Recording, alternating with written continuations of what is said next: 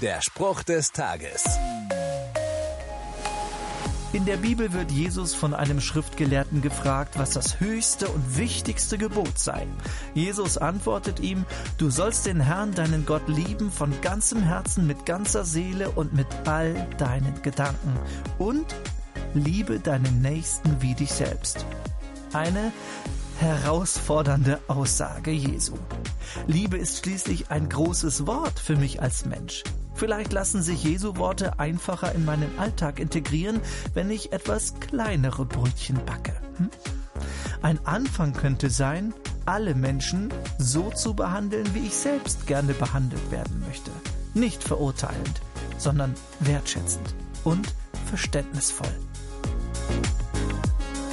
Der Spruch des Tages steht in der Bibel. Bibellesen auf bibleserver.com.